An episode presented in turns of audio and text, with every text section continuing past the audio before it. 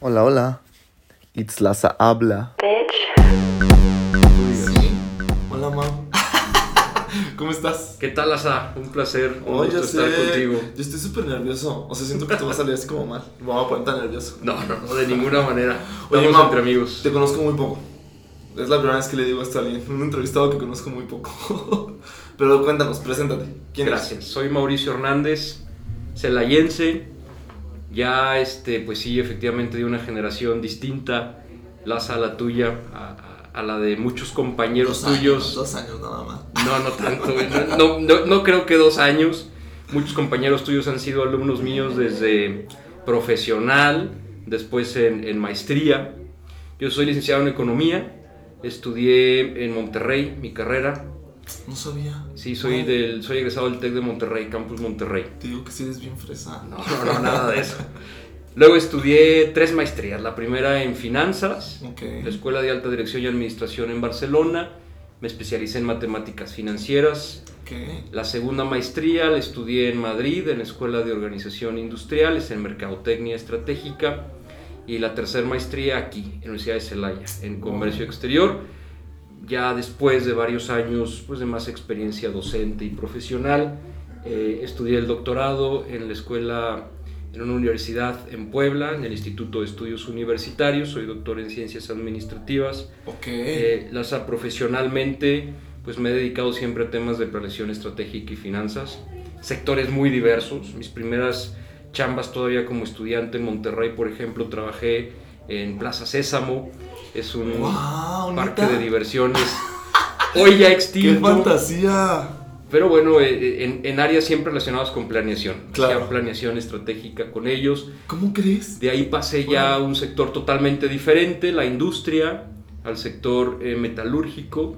Fui jefe de planeación operativa en, en- en una empresa importante en Monterrey. Y en el año 2000 regreso a Celaya, de donde soy originario. Eh, desde entonces y hasta la fecha, pues sigo haciendo profesionalmente lo mismo, planeación estratégica y finanzas, aunque pues desde hace tres años eh, desempeño una, una actividad totalmente diferente. A lo que es. Sí, sí, totalmente distinto, A que nunca había hecho en algún momento de la vida, ¿no? Llegan esos puntos de quiebre. Eh, he sido regidor del ayuntamiento desde octubre del 2018 y lo seré hasta el 9 de octubre del presente año, ya en, en unas semanitas, semanitas más. Eh, felizmente casado con cuatro hijos de diversas edades, la más grande de 15, el más pequeño de, de 5 años y pues ese soy yo, Lázaro. Ay, adiós. Ay, estoy ante una eminencia, chavos. No, no, no. Ya no sé qué sigue. Nada de eso, nada de eso. Oye, Mau, cuéntame. O sea, está increíble tu currículum. Te voy a hacer una pregunta bien. O sea, yo amo Celaya, pero ¿por qué te regresas a Celaya? O sea, ¿qué fue lo que dijiste, dude, Celaya? Si quiero. Me te ofrecieron una muy buena chamba. O dijiste, güey, quiero hacer algo por mi Celaya. ¿Cómo fue? Yo creo que es, es una decisión multifactorial. Laza, eh, me considero una persona arraigada a la ciudad. Viví toda la vida aquí hasta que salí a hacer estudios profesionales, los, hasta mis primeros 18 años de vida.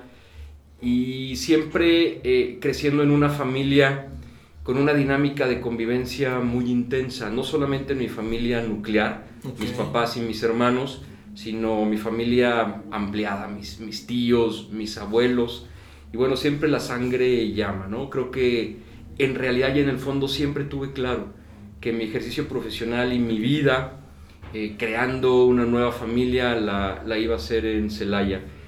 Hubo diversos momentos en los que pues ciertamente se te empiezan a abrir algunas oportunidades fuera, llegas a dudar, incluso pues desarraigarte y decir, vamos, empezamos de nuevo, por ejemplo en Monterrey o, o incluso en el extranjero, pero me parece que también el destino coloca Sí, claro. y hay que tener fe en dónde coloque el destino y hay que estar atento a diversas señales que te da el destino y al final todo apuntó a regresar a Celaya a la luz de la historia estoy segurísimo que ha sido una de las mejores decisiones de mi vida gracias a Wow. ello conocí a Eugenia quien es soy mi esposa con quien he formado una familia que pues para mí lo, lo Ah, es qué todo eh, estoy cerca de mi familia. Mi padre murió en el 2007, yo regreso en el 2000. Tuve oportunidad todavía siete años de De convivir con él en un plano diferente, el plano profesional. Órale. Eh, ¿Tu papá también fue parte de la política de aquí en Celaya? no, no, nunca Órale. participó en, en política. Órale,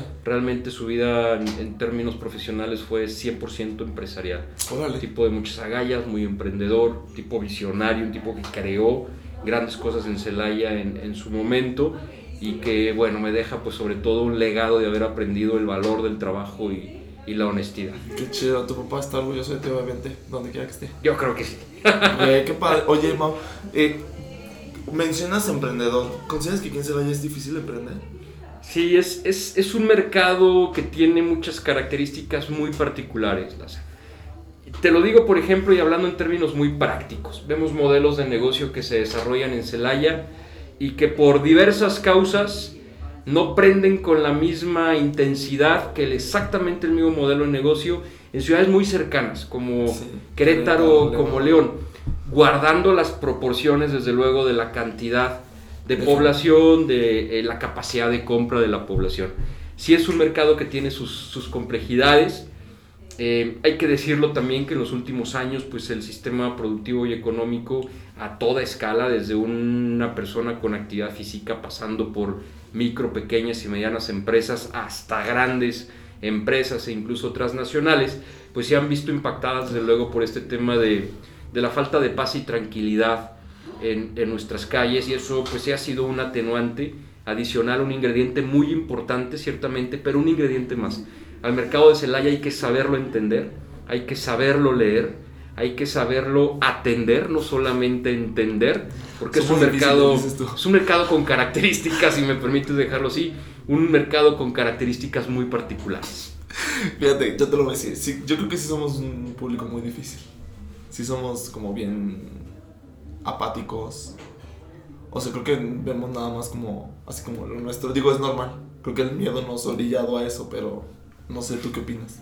Sí, hay, fíjate, eh, parte de mi trayectoria profesional, perdón, la he dedicado a, a dar asesorías a empresas, no solamente de Celaya, de muchos otros lugares, y en, en algunas industrias se escucha, si vas a Celaya y triunfas, tendrás amplísimas posibilidades de triunfar casi en cualquier mercado. Wow.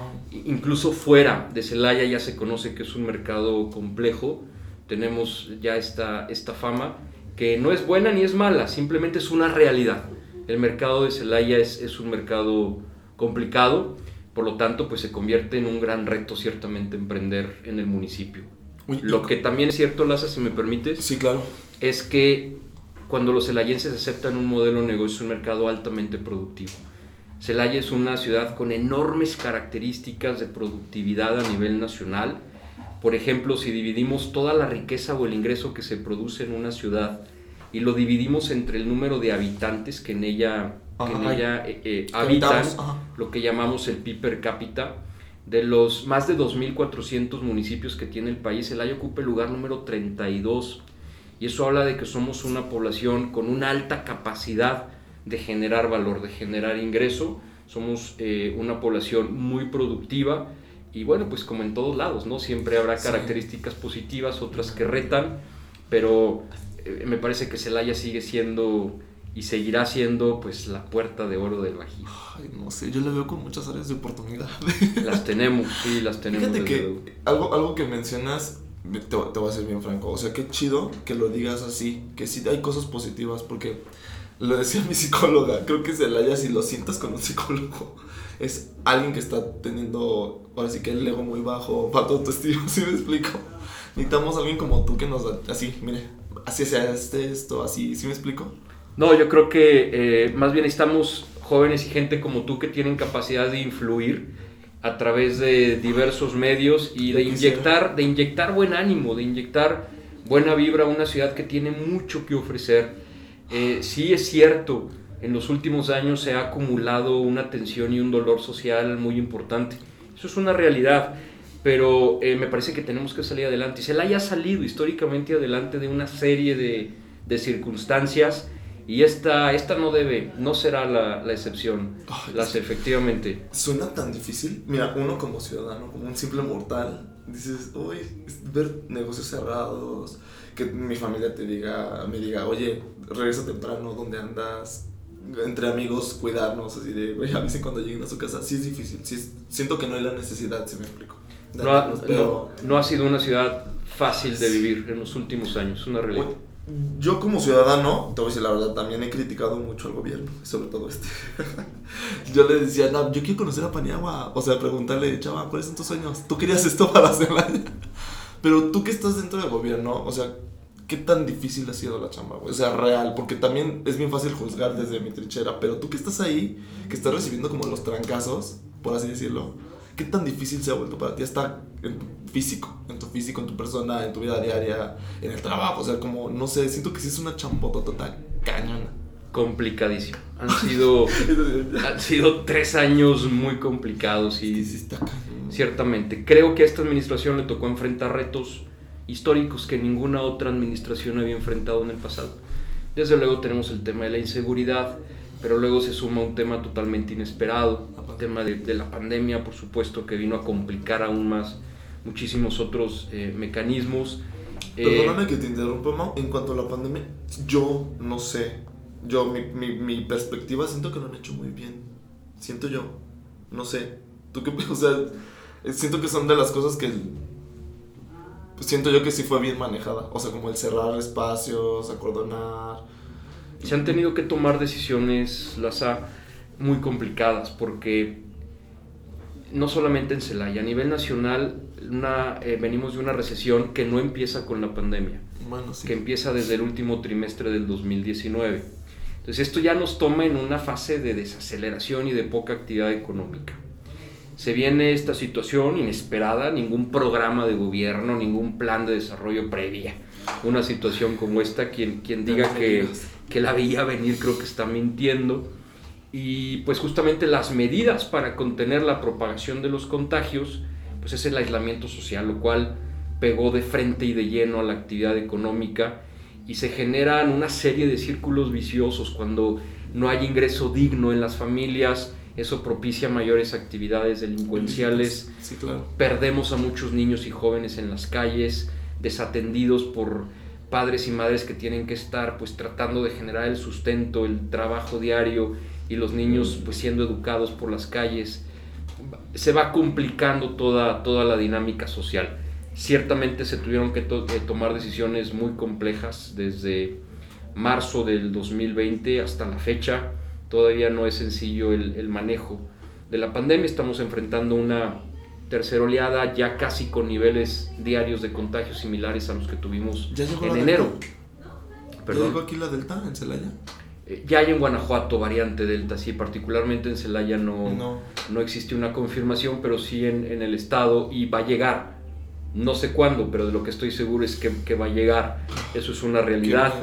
Eh, tenemos más de 18 millones de vacunas en inventario en el país, almacenadas, al mismo tiempo que se explota una tercera oleada con crecimientos exponenciales, lo cual nos debería estar llevando a una profunda reflexión sobre si la estrategia de vacunación no será ya tiempo de, de cambiarla no profundamente. Oye, Mau, ¿tú qué opinas de que es como un castigo el que nos han dado muy pocas vacunas aquí, que nada más en Celaya tenemos este pues una sola sede? No sé, digo, a mí me hace pensar, yo soy súper anti-Ablover, la verdad. o sea, pero no sé, siento que es como, ah, ¿no votaron por mí, culeros? Creo que nos van a mandar tres vacunas, mamones. ¿Sí me explico? O sea, siento que así fue, porque justo antes de las elecciones, un chorro de sedes, que por cierto la Universidad de Celaya fue la mejor. Pero, o sea, un chorro de sedes, como, así como, güey, ¿y ahora por qué nada más son tres? O sea, yo nada más porque son dos. ¿Y por qué no nos están mandando la Pfizer? O sea, ¿sí me explico? Sí me hace como muy sospechoso a mí, la verdad. Digo, ya en temas de conspiración. Pero sí, sí, es Bueno, raro, la, ¿sabes? la Pfizer es un biológico con altísima eficiencia. Eh, por cierto, Lassi, si me permites, no sé cuándo salga el podcast al aire, pero quisiera aprovechar para hacer anuncio. Hoy la Secretaría de Salud Tú date. anunció ya que el jueves inicia el proceso de vacunación para el segmento saco. 30 a Hoy 39. sale. Invitar a todos los jóvenes a que se vacunen. Los jóvenes están siendo el vector de contagio de esta tercera oleada. Eh, se tienen que cuidar ellos, pero también tienen que cuidar a sus familias. Acudan a vacunarse, van a ser cuatro sedes, Tecnológico de Celaya, antiguas instalaciones de la feria en el Boulevard, nuevas instalaciones de la feria en Ecoforum y el CONALEP en la carretera Salvatierra Celaya. Les van a poner AstraZeneca, dos dosis. Eh, hay que acudir todos a vacunarse. Bueno, pues es la que llegó a en esta ocasión para este segmento. Están diciendo que es la, la peorcita. Bueno, no la peorcita. No, yo creo que, que la peor vacuna es la que no te pones. Ay, sí, eso sí. Yo me puse cansino, por ejemplo, a mí me tocó con, con los ¿Te profesores, claro, por supuesto. Sé que no es el biológico con mayor eficiencia, que ha sido Mm. muy cuestionado. Mau, discúlpame que te interrumpa, pero tengo una amiga que acaba de llegar de Japón. eh, ya, ya se casó con un japonés. Y me dijo, güey, ¿no están dejando entrar atletas? Atletas. Con la cancino. Sí, en su momento es la que le tocó a los profes. eh, como tal, pues era el segmento en el que en ese momento tenía que, que vacunarme y así lo hice. ¿no? ¿Te Yo creo que la peor vacuna es la que no te pones. Sí, eso sí. Tenemos que empezar a tener cuadros de vacunación Oye, pero completos. ¿cómo luchas? O sea, ¿cómo convences a tanta gente que no se quiere vacunar? Que hasta doctores que tú dices, güey, como eres doctor, como que no crees en las vacunas. Sí, o sea, es un tema bien difícil también. O sea, como que ya se está volviendo este de, ya no hablas ni de religión, ni de política, ni de vacunas. No sé si viste hace un par de días declaraciones del presidente de Francia, Macron, donde pues estipula ya medidas muy, muy precisas eh, contra la gente que no se quiere vacunar, ¿no? Me- en- entre muchas otras frases que fueron, me parece que de alto impacto en la política internacional, le dice, no nos vamos a encerrar otra vez los que sí nos hemos vacunado por culpa de aquellos Ah, que por claro. cualquier idea no lo quieran hacer, ¿no? Eh, tenemos que encontrar ese sano equilibrio entre tratar de regresar lo más posible a nuestras actividades normales y, y cuidarnos de las nuevas oleadas. Y me parece que ese equilibrio, en ese equilibrio juega mucho el tema de la vacunación.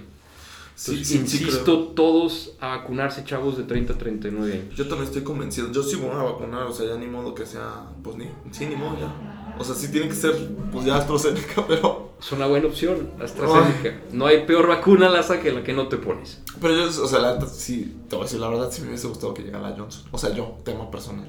Pero, pues a ver. ¿Te hubiera gustado? Sí, claro, o sea, porque por ejemplo mis papás se vacunaron con esa y se se sintieron súper bien. Pon tú, mi mamá, ya sabes, como dolorcitos y así. Pero tengo tíos, tías que se vacunaron esa y están perfecto, ¿sí me explico? Y por ejemplo, tengo una prima que se fue a vacunar allá a Estados Unidos y, o sea, sorry, se escucho muy mamón, pero, o sea, ya, ya, ya ha ido a Europa y no la han, se no la han hecho de pedo, ¿sí me explico? O sea, creo que hasta es un tema de que si quieres viajar para reactivar también otras economías, o sea, no, no hay un impedimento, ¿sabes? Sí, la, la AstraZeneca está aceptada por la Comisión de Salud Europea, Ojalá. por eh, la FDA en Estados Unidos, entonces Me gusta no, no debe haber ningún problema en tema de utilizar la vacuna como un pasaporte sanitario en el futuro. Fíjate que el, el tema es porque justo antier, si hoy es lunes, antier, sí, sábado, vi una noticia de que la AstraZeneca está así generando un chorro como de efectos secundarios muy feos. Entonces, pues no sé. Pero No. qué casualidad también, ¿sabes? Ahorita que lo pienso, digo, qué casualidad, que es la que están dan- dando aquí y ya, sí, efectos Sí, secundarios eh, todos eh, en su momento tuvo una suspensión mientras se profundizaban estudios por tema de trombos, pero finalmente no, no hubo evidencia de que se causaran de manera masiva, sino con ciertas precondiciones y en muy pocos casos por millón de, de vacunados. Entonces, Wow. yo creo que sin miedo hay que salir a una vacunación masiva. De esa manera se está cuidando cada uno de ustedes, está cuidando a su Uy, sí. familia, está cuidando a su, a su comunidad y ayudamos a que esto se reactive lo más pronto posible. Ay, sí, oye, en, Celaya, ay, es que no sé si te lo quiero preguntar así, tal cual, pero ¿qué tanta pobreza hay? O sea, ¿sí es mucha? Sí, bueno, todavía en el Estado tenemos un, problema importante de rezago en materia de desarrollo social. Eh, Celaya no, no es la excepción, todavía tenemos decenas de miles, sobre 32 mil celayenses que viven en condiciones de pobreza, de pobreza extrema. Todavía hay un rezago importante y hay un tema que en particular preocupa en Celaya, que es justamente la cobertura de salud el 25% de la población no tiene algún esquema de salud que le dé cobertura, como por ejemplo un seguro particular o el seguro social, el ISTE. eh, y eso preocupa mucho, o sea, 25 de cada 100 celayenses es mucha gente, no tiene Oye, no acceso a sabía sistema de salud. cosas, ¿eh? Y ese tipo de carencias son las que definen eh, una persona que está en condiciones de- de- de pobreza. Wow. En temas de rezago educativo no estamos tan mal, somos el segundo municipio en el estado con menor rezago educativo después de Guanajuato Capital. Ok. Hay menos rezago educativo que en León, que en Irapuato y que en cualquier otro municipio del, del estado. Tenemos una educación promedio por arriba de la media del estado, arriba de 10 años, 10.11 años. ¿En serio? Eh, temas de vivienda, el municipio ha avanzado bien. Menos del 97, me- más del 97% de la población tiene, por ejemplo, acceso a agua en sus hogares, agua potable, eh, drenaje, energía eléctrica. El gran tema pendiente de desarrollo social en Celaya es, es la, es la salud, la cobertura de salud. ¿En serio? Así Pues, y fíjate que yo pensaba que, o sea, por ejemplo, justo cuando estaba como toda esta historia de las vacunas, que, es- que había muchas sedes, yo sentí que sí lo manejaron bien. O sea, como que yo por eso te decía, siento que sí lo están manejando decente a comparación de otros lados, que escuchas, que ves, que dices, que... ¿Sí me explico? Pero ahorita como está haciendo, creo que no. Bueno, lo que pasa es que hay que distinguir entre una estrategia particular de jornadas de vacunación y todo el... y un sistema de cobertura de salud. ¿no? ¿Quién está encargado de, de sector salud aquí? Bueno, hay, hay tres niveles de autoridad en materia, educa en materia de salud. Está la federación, desde luego, el Estado, que es responsable de la infraestructura en materia hospitalaria, es, es la autoridad eh, que debería estar más presente en materia de salud. Y el debería, municipio, tú. debería, sí, y el municipio, que somos autoridad en materia de salud, pero con competencias muy reducidas. La ley le da a los municipios competencias muy pequeñitas en materia de salud. El municipio, por ejemplo, pues no puede construir un hospital público. Eso le No. corresponde al, al Estado. Y bueno, sabemos que a nivel federal el actual gobierno desapareció el seguro popular y eso hizo que la cobertura de salud, no solo en Celaya, en todo el En todo el país, país. retrocediera de forma importante en los últimos años. Sin, O sea, sin- tú- sin tú hacer política, pero esa es una realidad, pues la. No, y, o sea, sí, justo te iba a decir, o sea, no tienes que ser apartidista ni fan de algún, de algún partido para darte cuenta que está mal hecho todo este pedo. Sí, yo creo que ciudadanos y quienes en algún momento tenemos eh, el privilegio de ser servidores públicos, eh, siempre debemos de ser muy objetivos. Más allá de apasionamientos partidistas, de los cuales Sí. nunca he sido eh, yo justamente partidario, yo llego al ayuntamiento de Celaya por un proyecto independiente, un proyecto ciudadano. Y Ah, yo, yo pensé que era regidor por parte del PAN. no, no, no. ¿No? Yo llego por un ah, proyecto sí es cierto. ¿Con quién independiente que, que en su momento encabezó el hoy alcalde electo Javier Mendoza Márquez. Ah, sí cierto. Llegamos tres regidores por la fórmula independiente, Salud García, Mónica Delgado y un servidor. Órale, qué co- muchas felicidades. Muchas gracias. Qué chido. Fíjate que fue una gran experiencia porque el proyecto independiente te obliga, te motiva a recorrer la ciudad por lo menos en dos ocasiones. La primera, cuando le tienes que salir a pedir permiso a los ciudadanos para poder contender. Tienes que lograr un respaldo ciudadano para poder ser candidato. Pero es que tú eres tipazo. O sea, tú eres tipazo, estás bien preparado, eres buen pedo. O sea, claro que iban a decir, claro que sí. No, o sea, es- no, no veo que tuvieras. ¿O batallaste? ¿Se Es, es, es un proyecto de tal dimensión que solamente haciendo equipo con muchas personas eh, puede salir adelante. Esto no es un tema de uno o de algunos, tiene que ser un tema de, de varios. Y o sea, fue un proyecto, buen equipo. sí, fue un proyecto histórico, encabezado desde luego con un líder de muchísima experiencia, hoy el, el alcalde electo. eh, muy enriquecedor en, en muchos sentidos, porque conocer la ciudad implica conocer una realidad que no necesariamente es habitual para quienes, por ejemplo, hacen su vida en la mancha urbana.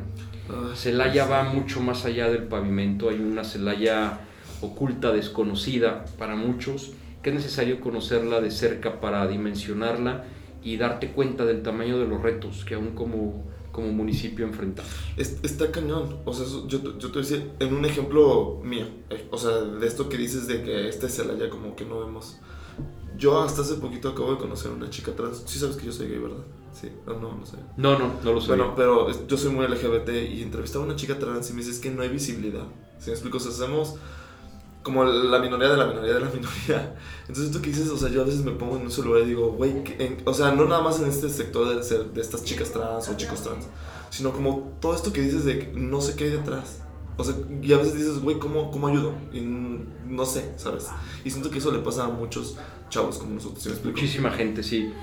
Y, y no es un tema que debe ser particular a, a Celaya. Creo que eh, trasciende más allá del Estado y, del país, porque históricamente hemos sido un país de, segmentos de población, en donde se naturalizó en su momento o se eh, normalizó la segmentación y la etiquetación de diferentes grupos, por la propia formación que este país ha tenido en, en muchos sentidos. Y eso ciertamente ha invisibilizado a una serie de grupos, entre ellos la pobreza de la que hablábamos hace un momento. Es que está. Yo no sabía que eran tantos. O sea, sí, que tenemos- sí, sí me sorprende. La, genuinamente sí estoy así como de, ah, cabrón, neta. O sea, yo podía hacer pensar de los, emi- de los migrantes que pasan y que se quedan y... Sí me explico, pero no, porque los ves pidiéndote nada más lana, sí me explico, pero no sabía que se la llense, ¿sabes? O sea, como que claro. no tantos. Hay 65 comunidades rurales. El Haya es un municipio muy extenso que transita 5 o 10 minutos más allá de donde termina el pavimento y te encuentras la definición de la pobreza en, en- vivo, donde se sufre todos los días por lo más elemental, por, por lo más básico, y coexiste esa realidad con la de una ciudad que a la vez tiene grandes inversiones extranjeras y que crece económicamente a tasas que van más allá de las tasas del Estado y, y del país y justamente eh, nos lleva a reflexionar sobre la gran diferencia que existe entre el desarrollo económico y el desarrollo integral de una ciudad. Es que está cañón. Nos ha faltado construir ese puente que nos lleve de una situación a la otra en favor de ¿Cómo las familias. Es que eh, siento que ese es como el tema, cómo se integra, cómo educas, cómo, si me explico cuando a veces la gente, mira, ejemplo, o sea, siento que eso ya es culpa del gobierno. Hicieron la ciclopista, pero hay gente que no las usa. O sea, siento que Tema deberían de cultural, hacerse, un- deberían de ser como un tutorial, así de, oye, date. Así, mira, así para esto se usa, procura usarla, porque si te atropellan, como que no te puedes tanto defender. ¿Sí me explico? Siento que eso les falta. Les falta alguien que les diga, háganse un tutorial de cómo usar las cosas que crean. Sí, y, y seguramente llegarás a un mercado, pero por ejemplo, eh, casi el 60% de los hogares en Celaya no tienen acceso a Internet.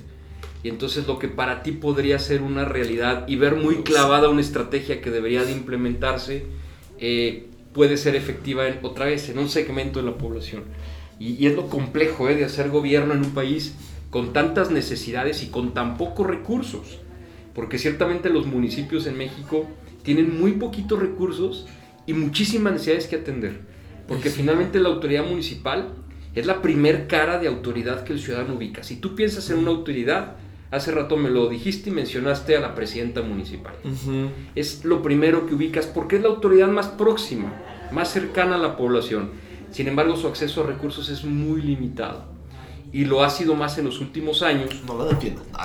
No, no, es la verdad, dices tú. no, no defiendo en particular a la alcaldesa de Celaya, sino a la municipalidad, a lo fuerte que deberían de ser los municipios y que desgraciadamente eh, no lo son.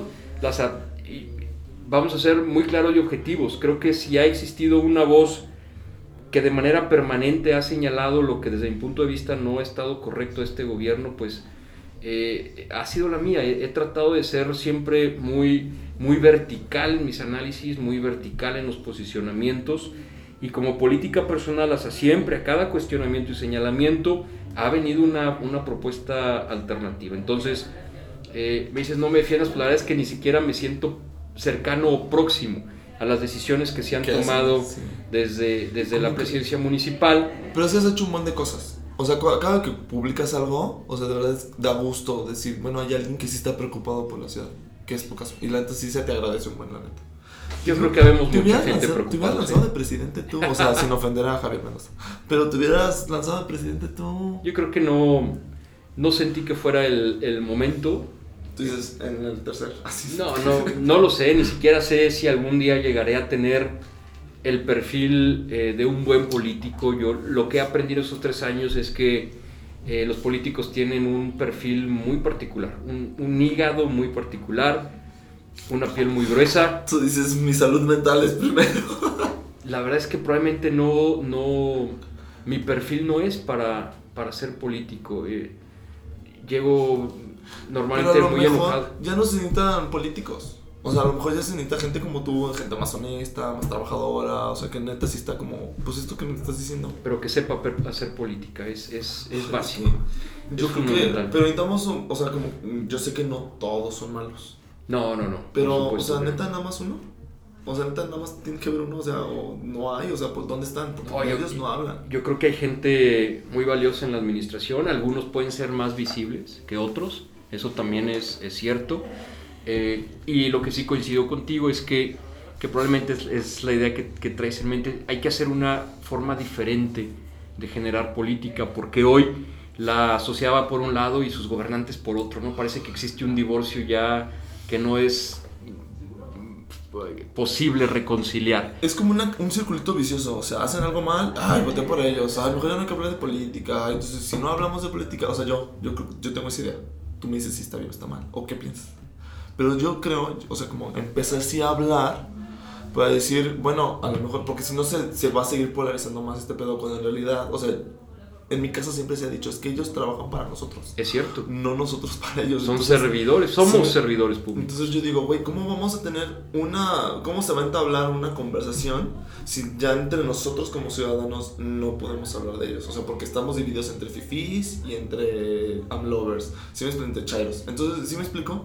O sea, yo creo que sí se tiene que hablar porque también quiero que sepas que cuando empecé a hablar de política a mi modo y mi poca este, sabiduría, me fue muy mal. O sea, amigos me empezaron a criticar, güey, ¿tú qué te crees? ¿Sí me explico? Y digo, güey, creo que es de ahí. O sea, creo que es de ahí. Es empezar- importantísimo volver ¿Sabes? a politizar a la sociedad, es muy, es muy importante.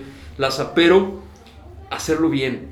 Hoy me parece una desgracia cómo este país se ha dividido, otra vez, en temas de segmentos y de grupos. Eh, eh, eso de, de poner etiquetas de Fifi Chairo es, es una desgracia, o de Amlover o Hater es, es una desgracia. Somos un solo país, nos duele lo mismo a, a los, a los diferentes eh, sectores, segmentos, profesiones, ciudadanos, nos sí. duele lo mismo. Y deberíamos de estar abonándole a lo mismo, que son las soluciones, más allá de estar engordando el caldo a conflictos estériles que imposibilitan que como sociedad nos tomemos de la mano, guiados por un gobierno que para eso existe, y salgamos adelante todas las miserias que como país seguimos enfrentando. Es, es una desgracia eso que comentas de Pero- la polarización. real, real, nos pasa en todo, a todos. O sea, y ah, es que le decía mucho a unos amigos que genuinamente el debate me preocupó muchísimo porque dices que parecen niños chiquitos que se están peleando. ¿Y te acuerdas cuando tú hiciste? Y cuando tú dijiste, dices, güey, ¿por qué hacen eso? O sea, si entre ellos mismos, ¿sí me explico? Yo creo que deberían de reestructurar algo así, empezando de algo chiquito, no todo México, si me explico. O sea, creo que yo, bueno, yo, mis ideas, ¿verdad? Que entre ellos se hablen y digan, güey, vamos a ser compas. Necesitamos acabar con la inseguridad, güey. Órale, organicémonos. Si me explico, o sea, como que qué necesidad de que tú y no sé qué y ah, Sí, temas sí. que te dicen, güey, ya. O sea, si me explico. Es, es, es esta parte tan maquiavélica de poner los intereses de un grupo o de algunos sobre los intereses generales, ¿no? El tema de la inseguridad, por ejemplo, tanto ha golpeado a Celaya que no sé si ese tema como celayenses no, no nos une del todo. ¿Qué, qué tiene que pasar entonces para que, para que ocurra una gran alianza Es lo toda que la te ciudad? digo, somos bien antipáticos. O sea, no. O sea, lo veo hasta en cosas bien pequeñas, en amigos, grupitos de amigos, y que es bolitas, y ¿sí me explico? Yo, yo tengo mucha fe y mucha esperanza en, en generaciones como la tuya. Algunas generaciones arriba de ti, algunas generaciones abajo, de que se cree una nueva conciencia colectiva, Ay, ojalá. de que apuntemos a intereses mucho más superiores a los que han apuntado generaciones anteriores, que empiezan a emerger líderes, grupos sanos y que ciertamente tengan esa capacidad de soñar con un futuro mejor, tengan esa capacidad de soñar con una ciudad anhelada, donde puedan constituirse como seres humanos, como profesionistas, donde tengan voluntad de construir una familia, de permitirse volver a apropiar de los espacios públicos, que vuelvan a ser dueños de, de la ciudad. Y bueno, en lo personal, por ejemplo, eso tengo muchos años apostándole, ¿no? Dar la batalla, por ejemplo, en las aulas universitarias y de hacer que la gente desarrolle esa capacidad de soñar con un futuro deseado, acepte su realidad presente y construya las estrategias para llegar de un lugar al, al otro y tengo una fe casi ciega en las generaciones que vienen. te oiga, voy a aplaudir. Yo creo que así será. Ay, Mau, me encantaría seguir platicando contigo, pero creo que también tienes tu compromiso. Muchas gracias. Te Lázaro. agradezco tu tiempo. Al contrario. Neta, tienes que volver. Prométeme que tienes que volver. Por Una supuesto segunda que sí, parte. por a supuesto darnos que más sí. resultados. ¿Sale? Desde luego. Si, si te parece bien, probablemente ya pasando octubre, una vez que deje de ser servidor público, Y ya se ve que nos cuentas podriditas de ahí por aquí.